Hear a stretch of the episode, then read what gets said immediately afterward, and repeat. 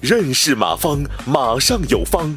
下面有请股权战略管理专家、泰山管理学院马方院长开始授课。哦，干股激励合伙人总负责人，嗯，不作为怎么办？哦，这个其实干股激励其实叫干股激励的对象啊，哈，作为一个员工，如果他不负责任的话，根据约定考核嘛，你比如你规定八十分考核不合格，就是取消分红权，啊，就没有他的分红。啊，你可以说，如果连续两年考核不够八十分，就是永久取消他的干股资格、干股激励的对象的资格，这不就行了吗？对吧？还有一个是我这个，呃，这个一个同学问，干股激励需要不需要法律手续？干股激励不需要法律手续，就是内部签一个协议就行，或者内部出台一个制度就行，这个就比较简单啊。如果你们要干股激励的合同模板的话，嗯，你可以问这个泰山管理学院的老师，看看有没有能给你们个模板啊。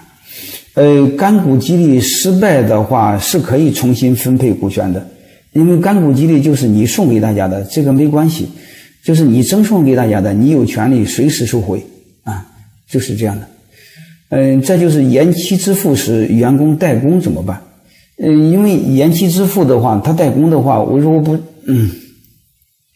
他的钱在你公司压着，延期支付的话，就会嗯代工的话，就是让公司会成本高，利润低，没有利润，意味着他延期支付那部分钱是先弥补亏损，就让他就让他的钱拿不回去。大家可以这么做，啊，就是如果各个部门独立核算的话，你不好好干活算活，你的部门亏损，先用你延期支付的钱弥补亏损，大概就这个意思啊。就是干股基地的模板，看随后。嗯，泰山管理学院老师可以给大家个模板吧，好吧？呃，干股激励转成实股的时候是代持还是修改章程？呃，这个就稍微有点复杂的话，嗯，代持也行，嗯，直接嗯直接持股，嗯，写入章程也行，嗯，都一样的事儿。呃，和年终奖金是不一样的啊，因为奖金是你老板给的，嗯，这个给他多少就算多少。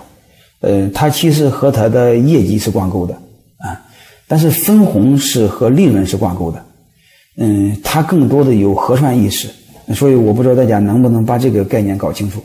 呃，它的概念还是虽然本质上差别不多大啊，分的都是利润，但是给给大家的一个概念是奖金分的是和我业绩有关系，嗯，但是分红和业绩利润也能挂钩，但是最终是和利润有关系。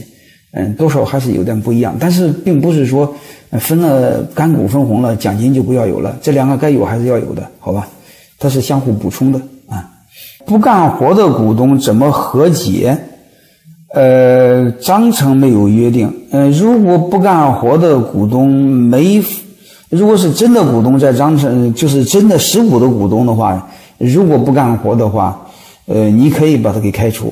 嗯，但是开除完之后就面临一个问题。他的股份怎么处理？呃，我建议你可以回收他的股份，甚至价格高一点。通常是这样啊。呃，干股和实股有什么区别？你就可以这么理解吧。嗯，就相当于租房子和买房子的区别。嗯，它差大了。嗯，实股是有产权的，干股就是单位给你的员工宿舍，嗯，你就除了居住权，啥的都没有啊。医院亏损的话怎么办？医院亏损的话，也可以变相用干股激励。我认为就一句话，就是扭亏就是扭亏就是盈利嘛。啊，你可以把扭亏的部分，嗯，作为实实际的利润，按一定比例和大家分红，是一样的事儿。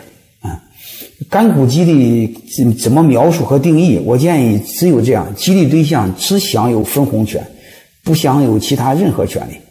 嗯，就这么写就行了。啊。我们直接可以这么，因为法律上没有界定，学术上也没有界定，我们一定要想清楚，只享有这部分股份对应的分红权，啊，其他不享有任何权利，啊，就这些，好吧。感谢收听本次课程。如您有更多股权问题，请微信搜索“马上有方”官方公众号。泰山管理学院自二零零七年起开设股权管理课程，每年有上万名企业老板学习和实践泰山股权管理法。泰山股权管理课程激活团队，解放老板。